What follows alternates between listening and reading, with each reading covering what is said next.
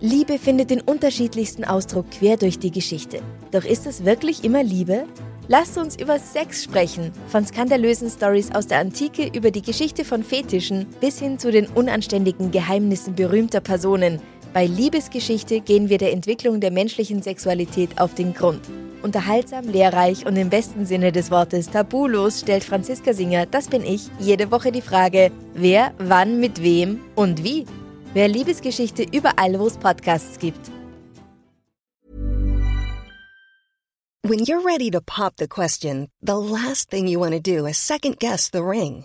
At Bluenile.com, you can design a one-of-a-kind ring with the ease and convenience of shopping online. Choose your diamond and setting. When you find the one, you'll get it delivered right to your door. Go to Bluenile.com and use promo code LISTEN to get $50 off your purchase of $500 or more. That's code LISTEN at Bluenile.com for $50 off your purchase.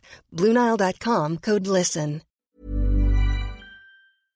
Man findet sie mit zusammengebundenen Händen und Füßen, erdrosselt, erstochen, erschlagen. Die Opfer sind Frauen über 70. Monatelang fehlt jeglicher Hinweis, wer der Täter sein könnte. Die Polizei weiß nur, dass die Frauen für das bisschen Geld sterben mussten, das sie bei sich hatten.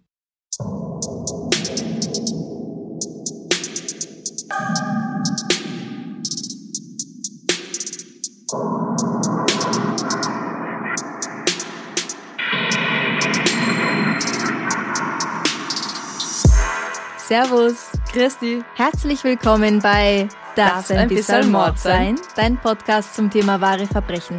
Mein Name ist Franziska Singer. Und ich bin Amrei Baumgartel. Der heutige Fall ist in dem Buch True Crime Frankreich von Adrian Langenscheidt erschienen. Dieses Buch kann man überall bestellen, wo man eben Bücher bestellen kann. Natürlich vorzugsweise im kleinen Buchgeschäft um die Ecke oder sonst auch im Internet. Paris 1984 die 72-jährige Germaine Cohen Tanouji stammt aus Tunis. Angeblich war sie einst bei der Resistance, also Teil des französischen Widerstandes im Zweiten Weltkrieg. Heute malt sie mit Leidenschaft tunesische Landschaften aus dem Gedächtnis. Zweimal am Tag besucht sie das Café Bel Air um die Ecke. Germaine ist klein, rund und offenherzig. Sie liebt es zu lachen und Nachbarn zu sich einzuladen. Am 4. Oktober 1984 wird sie mit einem Lederriemen erwürgt auf ihrem Bett in der Rue Montera aufgefunden. Auf ihrem Kopf liegt ein Kissen. Am 5. Oktober 1984 befindet sich Germaine Petitot auf dem Markt in der Rue Le Pic. Also es ist jetzt eine andere Frau, aber auch mit dem Namen Germaine. Mhm. Sie verwendet einen 200-Franc-Schein, um ein paar Hühnerherzen für 4 Francs 70 zu kaufen, dann kauft sie noch ein halbes Brot. Germaine ist 91 Jahre alt, sie hat geschwollene Füße und das Gehen fällt ihr schwer. Mühsam schließt sie ihre Wohnungstür auf, als sie von hinten angefallen wird. Jemand wirkt sie und sticht ihr eine Schere in den Rücken, dann macht er sich mit ihrem Geld davon. Am selben Nachmittag wird auch die 83-jährige Anna Barbier-Pontus beim Verlassen ihrer Wohnung in der Rue Saulnier beobachtet. Anna ist ebenfalls eine weltoffene, freundliche Frau, die mehrere Jahre zusammen mit ihrem Ehemann, einem Offizier in der französischen Armee, in Nordafrika verbracht hatte. Später am Tag bemerkt die Hauswartin, dass in Annas Wohnung alle Lichter brennen und ihr Schlüssel unter ihrer Türmatte liegt. Das kommt ihr seltsam vor. Die Frau ruft die Hausverwalterin an und zusammen betreten die beiden die Wohnung. Darin finden sie ein Chaos vor. Alles ist durcheinander, sogar die Blumentöpfe sind ausgekippt. In der Tür zu ihrem Wohnzimmer liegt Anna. Sie atmet nicht mehr. Ihre Hände sind auf dem Rücken gefesselt, neben ihrem Kopf liegt ein Handtuch, das war als Knebel eingesetzt worden. Anna ist erstickt. Am 9. Oktober schlagen aus dem ersten Stock eines Hauses in der Rue Nicolet Flammen.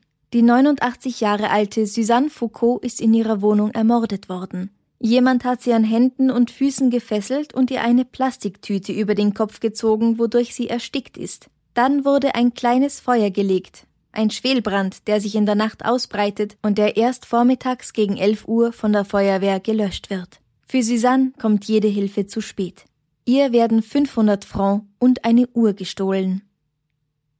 Am 5. November wird der Leichnam der pensionierten Lehrerin Iona Sicaresco in ihrer Wohnung am Boulevard du Clichy aufgefunden. Jemand hat sie mit einem Elektrokabel gefesselt und erschlagen. Zum Zeitpunkt ihres Todes ist Iona 71 Jahre alt. Aus ihrer Wohnung fehlen 10.000 Francs. Am 7. November klopft Maria Miko Diaz Nachbarin bei ihr an. Die Nachbarin fährt bald auf Urlaub und Maria hat versprochen, sich um ihre Vögel zu kümmern. Doch Maria, die die kleinste Wohnung in diesem Haus in der Rue des Trois Frères bewohnt, öffnet nicht. Als die Frau es etwas später noch einmal bei ihr versucht, bekommt sie wieder keine Antwort, was ungewöhnlich ist. Die Tür lässt sich nicht einmal öffnen. Aus Sorge um Maria ruft die Nachbarin die Polizei, die Maria leblos hinter ihrer Wohnungstür auffindet. Sie trägt einen Knebel im Mund.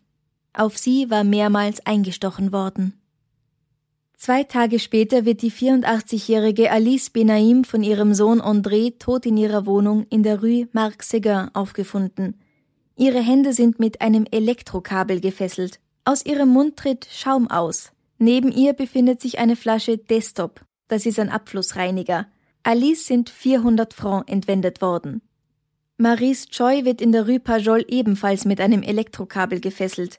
Ihr schlägt jemand den Schädel ein und durchwühlt danach die Wohnung. Die Beute sind einige dekorative Stücke aus Silber und eine aufklappbare Miniatur der Wallfahrtskirche von Lisieux sowie 200 Francs. Jetzt für alle Nicht-Franzosen und weltfernen Menschen wie mich, was ist denn das 200 Francs in Euro heutzutage? Das wären heute ungefähr 30 Euro. Das ist verdammt wenig. Mhm, ja. Also es gibt keinen guten Grund, um ermordet zu werden, aber 30 Euro ist echt eine schwache Beute. Mhm. Am 12. November 1984 findet ein Handwerker in einem Haus in der Rue Armand Gauthier eine weitere tote Dame – Jeanne Laurent ist 82 Jahre alt, als sie in ihrer Dachwohnung überfallen wird. Sie ist an Händen und Füßen gefesselt, es wurde mehrmals mit einem Messer auf sie eingestochen. Auf ihrem Gesicht liegt ein Kopfkissen. Wenige Minuten zu Fuß entfernt wird am selben Tag die 77 Jahre alte Paul Victor tot in ihrer Wohnung aufgefunden. Auch sie ist gefesselt. Ihr Kopf steckt in einer Plastiktüte. Die Ermordung von Jeanne und Paul muss bereits gut eine Woche zurückliegen. In knapp zwei Monaten sind also neun alte Damen brutal ermordet und danach beraubt worden. In Paris steigt die Angst, dass es noch mehr geben wird. Neun Damen? Also auch neun Damen sind viel, aber ich hatte das Gefühl, es waren gerade irgendwie mehr. Nicht, dass ich mitgezählt hätte, aber Gut aufgepasst, aber eine von ihnen, die 91 Jahre alte Germaine Petitot, die überlebt den tätlichen Angriff mit der Schere in den Rücken nämlich. Das war die zweite Germaine, oder? Genau, die zweite Germaine. Sie ist allerdings leider nicht fähig, dem Polizisten zu erzählen, wie der Täter aussieht. Und Paris ist jetzt ja irgendwie groß und ich habe keine Ahnung, wie Paris sich aufteilt. Aber verteilen sich die Morde irgendwie oder sagt man, ach, das ist eh mehr oder weniger die eine Straße oder das eine Viertel oder? Die meisten von diesen Taten finden im 18. Arrondissement von Paris statt und in Gegenden, die nicht allzu weit davon entfernt sind. Butte-Montmartre, also dieser 18. Bezirk oder 18. Arrondissement. Das ist mir vor allem durch das alte Künstlerviertel Montmartre bekannt und die wunderschöne Basilika Sacré-Cœur. Kennst du bestimmt auch. Das sagt sogar mir was. Ja. ja. Im selben Bezirk befindet sich aber auch das Quartier de la Goutte d'Or, das als typisches Einwandererviertel gilt und wo vor allem in den 80er Jahren noch viele afrikanische Geschäfte stehen. Diese Gegend gilt, und ich spreche jetzt wieder von den 1980ern, weil ich nicht weiß, wie das heute ist, beziehungsweise glaube ich, dass sich da schon einiges geändert hat. Also diese Gegend gilt damals als nicht besonders fein. Prostitution und Drogenhandel gibt es im 18. Arrondissement zuhauf, die Bewohner sind allgemein eher arm. Dementsprechend wohnen auch viele ältere Menschen hier und genauso auch viele Künstler. Einst haben zum Beispiel Pablo Picasso oder Modigliani hier gelebt. Und das berühmte Moulin Rouge, das steht auch in diesem Bezirk. Also eigentlich eine sehr muntere und bunte Gegend. Ja, definitiv. Und jetzt erzählst du da von neun Morden in zwei Monaten. Mhm. Gibt es da irgendwelche Hinweise schon auf den Täter oder die Täter? Gibt es Fingerabdrücke? Also irgendein Muster, wo die Polizei schon erkennt, ah ja, da könnte man nachforschen? Ja, Fingerabdrücke werden gefunden, aber niemand, zu dem sie passen würden. Es gibt zu dieser Zeit nämlich noch keine zentrale Datenbank, in der man sie einfach eingeben und mal nachschauen könnte. Wir haben sowas ja schon ein paar Mal gehabt. Mhm. Wenn es so eine Datenbank damals schon gegeben hätte, dann hätte der Täter bald gefasst werden können. Der war nämlich Ende 1982 verhaftet worden, nachdem er in Toulouse, also weit weg von Paris, eine alte Dame in ihrem Lebensmittelgeschäft ausgeraubt hatte. Aber davon wissen die Polizisten in Paris halt so gar nichts. Das Einzige, was sie tun können, ist, dass sie Hunderte von Polizisten auf die Straßen von Montmartre schicken und in einen Radius von 1,5 Kilometern um den Bezirk herum. Das machen die Polizisten. Und was macht der Täter, wenn wir jetzt schon wissen, wer das ist? Der Täter, das sind eigentlich zwei Personen. Die bekanntere von diesen beiden Personen ist Thierry Paulin. Mit ihm werden wir uns zuerst beschäftigen. Er wird auch als die Bestie von Montmartre bekannt werden. Thierry Paulin wird am 28. November 1963 in Fort-de-France geboren, der Hauptstadt von Martinique. Das ist ein Teil der kleinen Antillen, liegt also in der Karibik, gehört aber zu Frankreich und ist somit auch Teil der Europäischen Union. Dank der Kolonialisierung. Mhm, mhm. So ist es.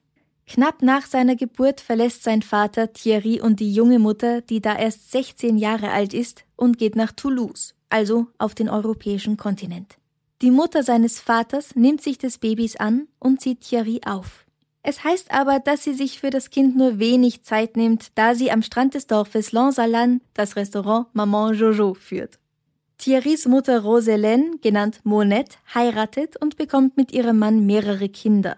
Kurzzeitig wohnt Thierry bei ihnen, aber er kann sich in diese Familie nicht recht einfügen, beziehungsweise ist er vermutlich auch einfach nicht sonderlich erwünscht, und als er zwölf Jahre alt ist, schickt Monette den Jungen nach Toulouse zu seinem Vater Guy.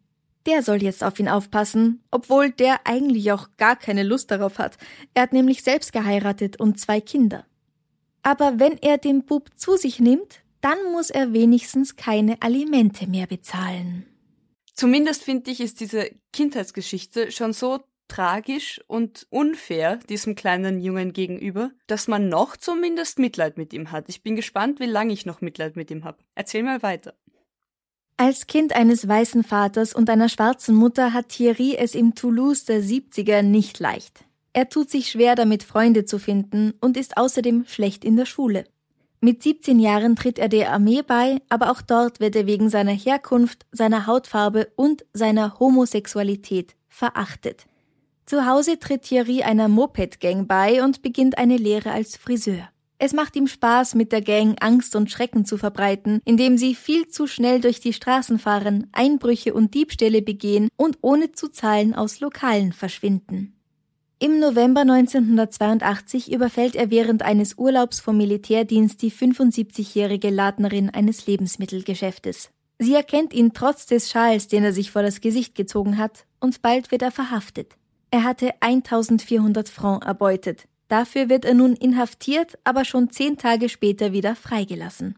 Das sind 200 Euro. Ja, ungefähr, ne? Mhm. Es ist halt, es ist halt schon blöd auch, wenn du Verbrechen begehen willst, bei Tageslicht, wo dich Menschen sehen, mhm. zu einer Zeit und in einer Ortschaft, wo du definitiv aufgrund deiner Hautfarbe eher herausstichst. Ja. Es ist halt blöd da hilft auch ein Schal vom Gesicht halt eben gar nichts. Richtig, weil wenn die Haare vielleicht lockig sind oder die Haut um die Augen dunkler ist als bei allen anderen, dann ist das halt auffällig.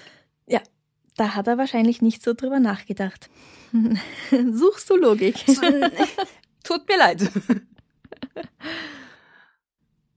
Am 7. Juni 1983 wird Thierry wegen gewaltsamen Diebstahls zu zwei Jahren Gefängnis verurteilt.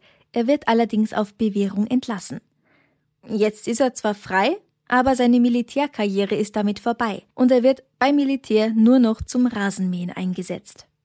1984 beendet Thierry seinen Militärdienst und geht nach Nanterre, einem Vorort von Paris, wo seine Mutter mittlerweile wohnt, und zieht bei ihr ein. Er ist jetzt 21 Jahre alt. Jeden Abend fährt er mit dem Zug von Nanterre nach Paris. Im Nachtclub Paradis Latin hat er eine Stelle als Hilfskellner angenommen und er beginnt auch dort als Performer zu arbeiten. Thierry wird Drag Queen und singt vorzugsweise Songs von Eartha Kitt. Seine Mutter ist davon überhaupt nicht begeistert. Es kommt regelmäßig zu Streit. In diesem Nachtclub begegnet Thierry einem jungen Mann, der ihm die Sprache verschlägt. Sein Name ist Jean-Thierry Mathurin. Sogar der gleiche Name. Ja, einmal Thierry und einmal Jean Thierry. Das ist Bestimmung. Jean Thierry wird am 27. Dezember 1965 in Saint-Laurent-du-Maroni in Französisch-Guyana geboren. Das liegt an der Nordostküste von Südamerika und ist fast so groß wie Österreich. Er stammt aus einer armen Familie und wird schon im Alter von neun Jahren nach Paris zu seiner älteren Schwester geschickt. Dort wird er von seinem Schwager missbraucht.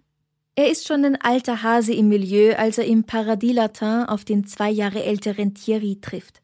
Er sieht gut aus und verdient sich sein Geld neben dem Kellnern mit Sexarbeit. Eigentlich möchte Jean Thierry aber als Tänzer berühmt werden. Die beiden treffen sich also im Club, in dem beide arbeiten, und sie verlieben sich ineinander. Da könnte die Geschichte aufhören. Das wäre so schön, aber sie geht weiter. Dann wäre es kein True Crime. Aber hier wäre ein gutes Happy End. Überlegst dir, Franziska. Nein? Okay. Thierry versorgt Jean Thierry mit Drogen. Er wird auch selbst drogenabhängig, allerdings in geringerem Maße, heißt es. Die beiden ziehen in das beste Zimmer, das das Hotel Laval in der Rue Victor Mas zu bieten hat. Es ist kein gutes Hotel, es hat nur einen Stern und das Zimmer kostet nicht viel. 185 Francs. Das sind also 28, 30 Euro pro Nacht. Mhm. Aber das beläuft sich halt trotzdem auf gut 900 Euro im Monat. Das ist einiges. Und bald reicht ihnen das Geld nicht mehr aus, das sie beim Kellnern verdienen. Aha, sie nehmen sich das Zimmer als Wohnung. Ja, ganz genau, das ist ihre Wohnung. Mhm.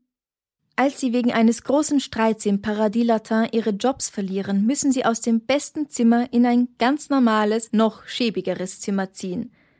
Jean Thierry nimmt es mit der Monogamie nämlich nicht so genau. Und als Thierry ihn mit der transsexuellen Tänzerin Josephine schmusen sieht, treibt das Thierry zur Weißglut.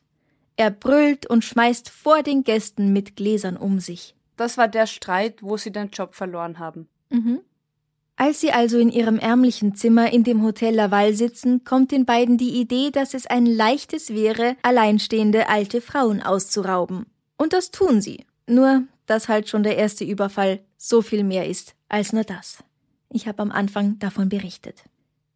Während also die Polizei Seniorinnen den Rat gibt, stärkere Schlösser an den Türen anzubringen und niemanden zu trauen, den sie nicht kennen, marschieren die Anhänger der rechtsextremen Partei Front National um Jean-Marie Le Pen auf den Straßen und fordern mit Transparenten, die sie zwischen sich tragen, die Todesstrafe zurück.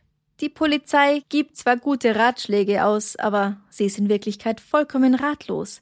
Die Ermittler können kein klares Mordmotiv erkennen. Einiges spricht für einen schnellen Raubüberfall. Alles, was man nicht gegen Drogen eintauschen kann, wird zurückgelassen. Andererseits erscheinen die Morde aber wieder zu methodisch, um schnell schnell von einem Junkie begangen worden zu sein. Und auf der anderen Seite wiederum zu unmethodisch, um nach einem Plan ausgeführt worden zu sein. Mhm. Es wird über andere Zusammenhänge spekuliert. Acht der Taten werden nämlich um die Zeit des Vollmondes herum ausgeführt.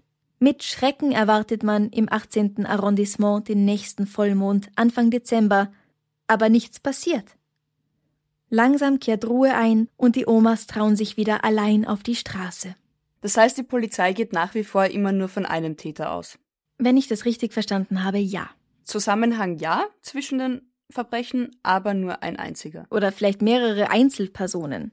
Aber Mhm. nicht, dass zwei Leute zusammenarbeiten. Ah ja, okay. Es ist so.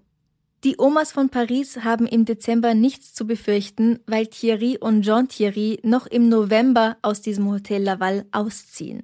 Sie erzählen der allabendlichen Fernsehrunde im Gemeinschaftsraum des Hotels, dass sie nun in Toulouse als Drag Queens Stars werden würden. Das heißt aber, in Toulouse hätten die Omas was zu befürchten. Theoretisch, Theoretisch. aber die Omas dort wissen es nicht und es passiert auch nichts. Ah ja, okay.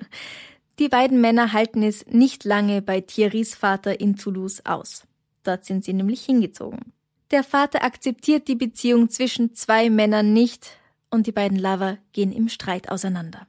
Jean Thierry geht schon im Januar 85 nach Paris zurück, wo er erst mit einem Steward anbandelt und dann mit der transsexuellen Tänzerin Josephine zusammenzieht, die ja der Grund für den Riesenstreit im Paradis Latin war und wegen der Thierry und Jean Thierry dann ihre Jobs dort verloren hatten. Thierry hingegen versucht noch einige Monate lang einen Hauch von Glamour in die Provinz zu bringen. Er gründet Transform Star, eine Agentur für Drag Queens und andere queere Künstler, schenkt Champagner aus und verteilt Kokain. Aber im Herbst 1985 muss er sich eingestehen, dass sein Business kein Erfolg ist. Toulouse ist eben doch nicht Paris und Thierry kehrt in die Hauptstadt zurück. Nach einem Jahr Auszeit beginnen die Morde an alten Frauen erneut. Am 20. Dezember 1985 wird im 14. Arrondissement Estelle d'Anjou ermordet. Sie wurde 91 Jahre alt. André Ladon, 77, wird am 4. Januar 1986 erwürgt und Yvonne Couron, 83 Jahre alt, am 9. Januar. Die Wohnungen dieser Opfer liegen relativ nah beieinander und nicht weit von der Straße entfernt, in der Thierry ein Zimmer bewohnt. Er benutzt dieselbe Strategie wie ein Jahr zuvor. Er folgt den Frauen vom Einkaufen nach Hause. Sobald sie die Türe aufschließen, überrascht er sie von hinten, stößt sie in ihre Wohnung, tötet sie und stiehlt ihr Geld. Aber jetzt diese Frauen, die nach der Pause ermordet worden sind, die hat er unter Anführungsstrichen nur erwürgt oder? Mhm. Weil davor mit Schere im Rücken und Plastiktüte über den Kopf, da waren die Morde ja sehr viel und um einiges brutaler. Ja, ganz Wird genau. er milde. Man, bitte höre meinen Sarkasmus raus. Aber Jein, also im Zuge des Gerichtsverfahrens wird klar werden, dass Jean Thierry der brutalere der beiden war. Ah. Aber auch wenn diese Morde, die jetzt Ende 85, Anfang 86 passieren, wenn die ohne Messerstiche auskommen, so wird die Polizei doch bald auf die Zusammenhänge mit den Morden von 1984 aufmerksam, auch wegen übereinstimmender Fingerabdrücke an den Tatorten. Ah, weil die nicht identifizierten hatten sie ja trotzdem noch bei sich. Mhm, ganz genau. Am 12. Januar 1986 werden die 81-jährige Marjem Jurblüm und die 83 Jahre alte Françoise Vendôme gefesselt und mit einer Plastiktüte erstickt in ihren Wohnungen aufgefunden. Françoise ist zu diesem Zeitpunkt schon seit drei Tagen tot. Am 15. Januar findet man die 77 Jahre alte Yvonne Chaiblet tot in ihrer Wohnung und am 31. Januar Virginie Labrette, 76. Zwischen Februar und Juni ist wieder Pause. Da arbeitet Thierry nämlich für eine Agentur und schmeißt fetzige Partys. Endlich sieht die Clubwelt in ihm mehr als nur einen Drogendealer. Aber als die Agentur pleite geht, braucht er wieder Geld. Das besorgt er sich von Ludmilla Liebermann, die am 14. Juni 1986 im Alter von 86 Jahren ihr Leben lassen muss. Im August bedroht Thierry Paulin in Alfortville bei Paris seinen Drogendealer mit einer Schreckschusswaffe und verprügelt ihn mit einem Baseballschläger. Der zeigt ihn dafür an. Mutig. ja. Mutig. Und Thierry wird zu 16 Monaten Haft verurteilt, die er im Gefängnis von Fresnes absitzt. Bei seiner Entlassung Anfang September 1987 weiß er bereits, dass er HIV-positiv ist. Hm. Und die Polizei hat wieder mal einen Verbrecher hinter Gitter gebracht, ohne zu wissen, welche Taten dieser Verbrecher eigentlich noch alle begangen hat. Und sucht wahrscheinlich akribisch weiter nach dem Mörder, den sie eigentlich schon hinter Gitter haben.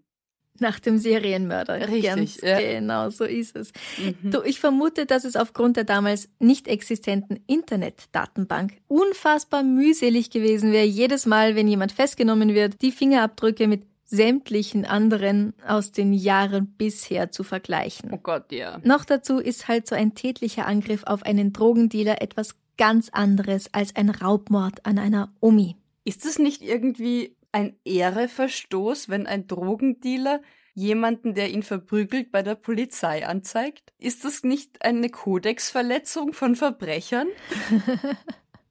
Du, ich nehme an, es, es hat einfach wehgetan und es war halt scheiße. Es hat ja auch nichts mit Drogen zu tun gehabt. Ah, irgendwo ist die Grenze. Ja, das stimmt schon. Mhm. Wahrscheinlich, Mhm. ja. Wie auch immer. Nach seiner Entlassung ist Thierry klar, dass er vermutlich aufgrund des HIV-Virus nicht mehr alt werden wird. In den 80er Jahren ist HIV-positiv zu sein ja quasi ein Todesurteil. Ja. Also wir müssen dazu sagen, heute ist das nicht mehr so.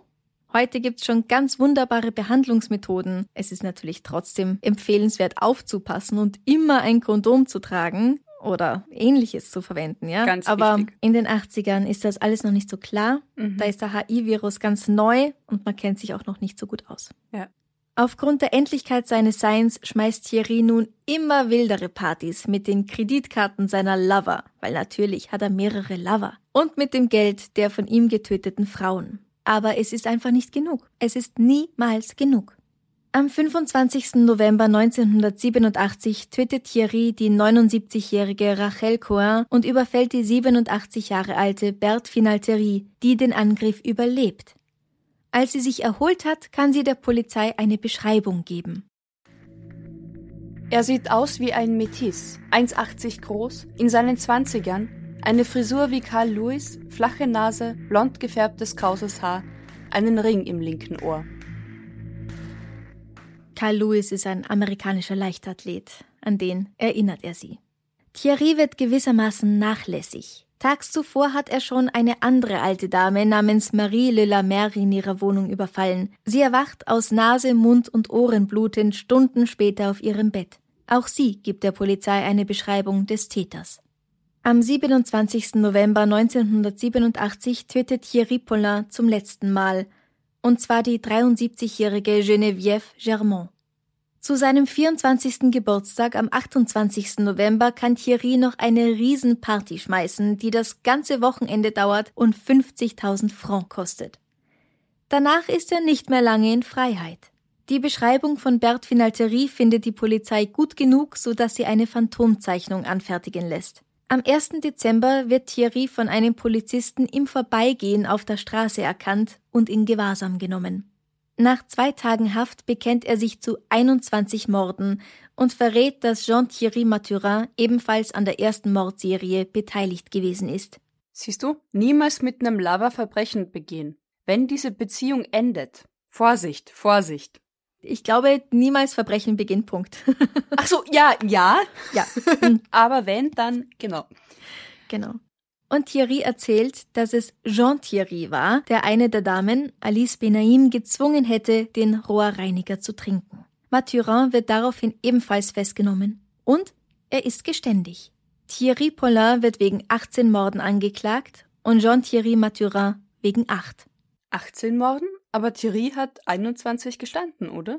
Ja, aber die Beweislage ist bei drei davon zu gering.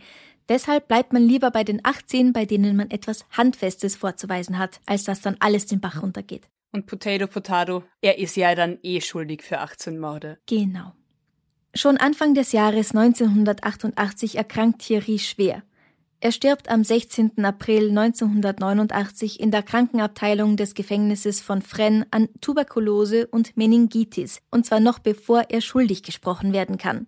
Der Verlauf dieser Krankheiten ist durch die erworbene Immunschwächeerkrankung AIDS, die durch den HIV-Virus verursacht wird, stark verschlimmert worden. Also im Grunde, ich weiß jetzt nicht, wie das in Frankreich ist, aber bei uns wäre er dann kein Serienmörder, sondern ein mutmaßlicher Serienmörder. Ach so, bevor er schuldig gesprochen werden kann, das heißt, er wird nie schuldig gesprochen. Das ist sowas wie mit Jack Unterweger. Ja, ja, ja, genau. Auch wenn er gesteht und alles und es gibt Verhandlungen, ja, stimmt. Er ist ein nicht verurteilter Serienmörder. Würde mhm. ich sagen, ja. Ja, stimmt, ja.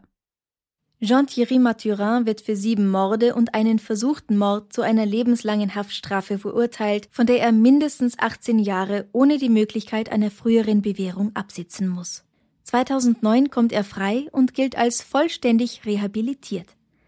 Bei seiner Entlassung ist er 44 Jahre alt, also eigentlich eh noch recht jung, wie er wieder rauskommt. Ja, auch noch recht jung, wo er Morde begeht und Frauen foltert. Ja.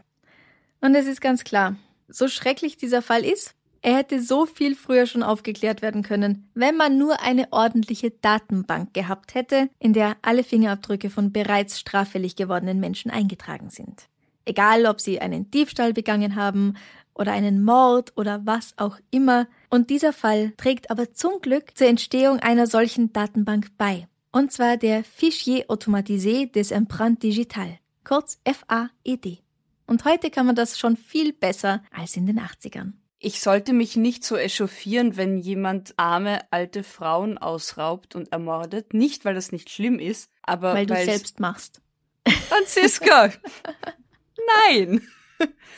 Nein, aber weil, weil ich dann das Gefühl habe, dass alle anderen Morde und Verbrechen dann irgendwie kleingeredet werden würden, was ja nicht stimmt. Es ist genauso unfassbar dumm und scheiße, wenn jemand einen Gleichaltrigen, eine Gleichaltrige ermordet und beklaut. Ja, das steht außer Frage. Aber ich finde, bei alten Damen hat man noch, noch mal mehr so einen Beschützerinstinkt, oder? Denen hilft man über die Straße, aber man beklaut sie nicht. Und man ermordet sie schon gar nicht. Entschuldigung, da werden Frauen 91 Jahre alt, haben so viel erlebt, haben auch noch einen Weltkrieg mitbekommen jetzt in der Altersklasse zu der Zeit. Zwei. Zwei, eben. Nur um dann ermordet zu werden? Was ist das für eine Scheiße? Echt? Ja, also die alten Damen sind ganz eindeutig die leichtesten Opfer, die die beiden sich hätten aussuchen können. Ja. Also besonders angestrengt haben sie sich nicht ja, ich, mich macht es dann so wütend, weil ich mir denke, ja, vielleicht ist es einfach so an Geld zu kommen, aber der Rest der Welt, der Großteil der Rest der Welt, muss auch für sein Geld arbeiten. Ja. Allerdings. Und schauen, wo er bleibt. Mhm. Natürlich ist es so vielleicht einfach, sich Geld zu beschaffen, unter ganz vielen Anführungszeichen. Aber ja, was wäre denn, wenn das jeder machen würde? Sie sind ja auch dafür im Gefängnis gelandet. Ja, eh. Zum Glück hat man sie geschnappt. Vielleicht hätte er sogar mehr verdient mit einem normalen Job. Ich meine, manchmal war die Beute ja wirklich nicht so hoch, wie du sagst. 20 Na, also Euro, für 30, 30 Euro, Euro brauchst echt niemanden umbringen. Ich meine, wie gesagt, muss man nie. Nein, nein, aber nein, aber da, da wäre ein Kellnerjob, glaube ich, lukrativer gewesen als das. Ja, und es gibt ja auch nicht nur das Paradis Latin. Es gab in den 80ern bestimmt in Paris auch noch andere Nachtclubs, wo mhm. er als Drag Queen hätte auftreten mhm. können. Er mhm. hätte sich halt ein bisschen mehr bemühen müssen. Ich glaube, alten Damen nachzustellen und sie in ihre Wohnung zu schubsen und dann umzubringen. Aber es erfordert auch Planung und Kraft. Die Kraft kann man auch in eine Jobbeschaffung und Erhaltung stecken. Ja, schon, ja. aber. Voll, vielleicht kriegt er dann auch mehr Trinkgeld, wenn er ein guter Tänzer war. Oder eine hübsche Drag Queen. Vielleicht hätte er da viel, viel mehr verdient. Und das wäre der gescheitere Plan gewesen. Ich glaube halt, auch wenn du Drogen nimmst, dann ja. erscheinen dir manche Sachen logisch und gut, die es nicht sind, wenn man diese Drogen nicht nimmt. Und dass man dann einiges nicht mehr so klar sehen kann, weil sonst wären es ja keine Drogen, ne? Die nimmt man ja auch, um nicht so klar sehen zu können. Oder halt auf dringliche, akute Geldbeschaffung aus ist und dann will ja. man halt auch nicht ein, zwei Wochen auf einen Lohn warten. Dann ja. will man jetzt sofort, stimmt schon. Oder Großkarriere planen, dass im nächsten richtig. halben Jahr dann irgendwann ja. mal was rausschaut. Mhm. Ja, da will ich unmittelbar, brauche ich jetzt irgendwie Geld, um was zu beschaffen. Das stimmt schon. Tragisch, tragisch, all die armen Frauen. Mhm. Wollen wir noch was Schönes zum Abschluss machen? Ja, bitte. Machen wir was Schönes zum Abschluss. Wenn dir dieser Podcast gefällt, dann würden wir uns sehr über deine Unterstützung freuen. Du kannst unser Komplize werden auf steadyhq.com slash darf's ein bisschen sein. Dort gibt's jeden Monat exklusives Bonusmaterial, das alle anderen nicht bekommen und außerdem erscheinen die Folgen dort schon einen Tag früher und garantiert ohne Werbung. Es gibt neue T-Shirts und Pullover in unserem Spreadshirt-Shop nämlich mit der Aufschrift Suchst du Logik? Nur daran denken, wenn ihr das zu Weihnachten jemandem unter den Christbaum legen wollt, dann bestellt am besten noch im November oder bis spätestens 9. Dezember, damit es auch garantiert rechtzeitig da ist. Wir freuen uns auch über eine 5-Sterne-Bewertung auf Apple Podcasts oder wo man sonst eine Bewertung abgeben kann. Wir freuen uns über liebe Nachrichten und Kommentare und ganz besonders auch darüber, wenn ihr all euren Freunden und Kollegen von uns erzählt, damit uns noch mehr Leute hören können. Wir arbeiten seit einigen Wochen mit der Firma FIO zusammen. In der FIO-App kann man die Folgen auch schon am Sonntag hören. Alle Links findest du auf unserer Homepage www.darfseinbissalmordsein.com. Was Schönes zum Abschluss. Yes. Ich meine, oui, oui, oui. Oui. Was ist der letzte Ohrwurm, den du hattest? Africa von Toto. Uh, gut, gut. Ja, klasse Lied. Ich liebe es. Es ist nämlich ein gutes klasse Lied. Also es ist ein Lied, mit ja. dem man gern lang rumläuft, oder? Ja, genau. Es gibt so ein paar Ohrwürmer, die mich nicht stören. Ich weiß, ich hatte mal bei einer Autofahrt ungefähr drei Stunden Hold the Line im Kopf. Aber nur Hold the Line, Da, da, da, da, oh. Love always on time. Da, da, oh. da. Und wieder von vorne. Nein. Da, da, da, Drei Stunden. Da, da, da, Nein. Oh Diesen oh kurzen Teil. Und okay, das, das hat mir krass. irgendwie bei der Konzentration geholfen. also nicht. Aber ja, doch. doch Ach so, ah ja, okay. Ja. Aber es gibt okay. andere Lieder, die ich tagelang als Ohrwurm habe und bitte nie wieder hören möchte. Na, da ist Afrika eh ein guter. Ja, Afrika Gute Wahl. super. Mhm. Und du? Was war dein letzter Ohrwurm? Bitte hasst mich nicht. Na komm. Ich habe vor kurzem so ein Bild gelesen. Ein Bild gelesen. Ein Bild gelesen, also ein Bild gesehen, auf dem geschrieben stand, haha, wie wird man einen Ohrwurm los? Und Aha. wie wird man einen Ohrwurm los? Ein belegtes Brot mit Schinken. Schinken. Ein belegtes Brot mit Ei. Ei. Das sind zwei belegte Brote. Eins Eins mit Schinken, Schinken, eins mit eins Ei. mit Ei. Und damit entlassen wir euch. ich habe euch trotzdem lieb. Ähm, und ich, freue mich auf eure. nicht so sicher. Und es funktioniert. Es ist so gemein, weil es funktioniert. Auch nur, wenn man das liest. Auch nur, wenn man diesen Anfangssatz liest. Sei und froh, Hirn dass wir nicht weiter. im selben Raum sind. Ist gut gerade, oder? Ja, sehr gut. Also, ihr dürft eure Ohrwürmer dann wieder am Sonntag auf uns loslassen. Aber jetzt, jetzt habe ich ein kleines Problem, Franziska. Was denn? Jetzt denkt ihr mal, die Leute, unsere Hörer und Hörerinnen, Ja. hören sich die Folge an Mhm. und haben jetzt bis Sonntag alle meinen Ohrwurm im Ohr. Das wäre doch. Dann hört euch lieber Africa an von Toto und dann. Ja. Und Dann ich bin gespannt, wie, welche Antworten dann am Sonntag kommen. Entweder Oh ja. kommen so 50 Und Afrika welcher, oder welcher dann davon hängen bleibt. richtig, genau. Oder wieder. ein ganz Oder bei anderer. Ja. Gut. Wir wollen uns aber noch bedanken Ja. bei neuen Unterstützern, neuen Komplizen. Ich habe sie auf Instagram und Facebook schon gepostet. Vielen herzlichen Dank für die überwältigende Resonanz auf die letzte, Vorletzte. inzwischen vorletzte Folge. ich habe ein bisschen geweint. Immer mal wieder. vor Freude, vor Dankbarkeit. Ja, ja, Nicht vor Fall. alles Genau. mies. Ja. Und bei denen wir uns heute bedanken wollen, das sind Ralf H., Christian P., Sarah M., Lisa H., Angie RM., Sarah D., Gabriele G., Lisa R., Patricia BM, Iris S., Sandra G., Tanja G., Andrea U., Miriam S., Roswitha MD, Rubina K., Julia G., Emily B. Alex S. und Simone G. Wir machen es jetzt so, dass wir immer nur die Vornamen mit dem ersten Buchstaben des Nachnamen lesen, weil ein paar geschrieben haben, ja, ich bin euer Komplize, aber dann habe ich gesehen, dass der Name genannt wird und ich will aber nicht, dass mein ganzer Name genannt wird. Datenschutz, verständlich. Ganz genau. Und Total. deswegen, wenn es nicht eindeutig irgendein Künstlername ist, dann machen wir das jetzt so. Also, So vielen viel Dank Liebe. euch. Es geht nächste Woche weiter mit dem Bedanken bei den nächsten Mhm. 20. Yeah. Wir sind ambitioniert. So toll. Also wirklich, vielen Dank. Vor allem auch die ganzen Nachrichten und, und, und wie zuckersüß dann Ja. eben Nachrichten kommen, dann Leute den Post teilen, uns unterstützen. Es ist, es ist so sehr wertvoll und es macht so sehr viel Freude. Also da kommt ganz, ganz viel Liebe bei uns an. Das kriegen wir schon mit. Danke. Und es geht nicht nur ums Geld, man kann uns auch durch Weitersagen, kommentieren, teilen, liken und liebe Nachrichten unterstützen. Spread the world und spamt all eure Freunde und oder Feinde. Lieber Freunde mit unserem Podcast. Genau. Also dann. gesund bleiben Jo, und bis nächste Woche. Bussi, Baba. Baba.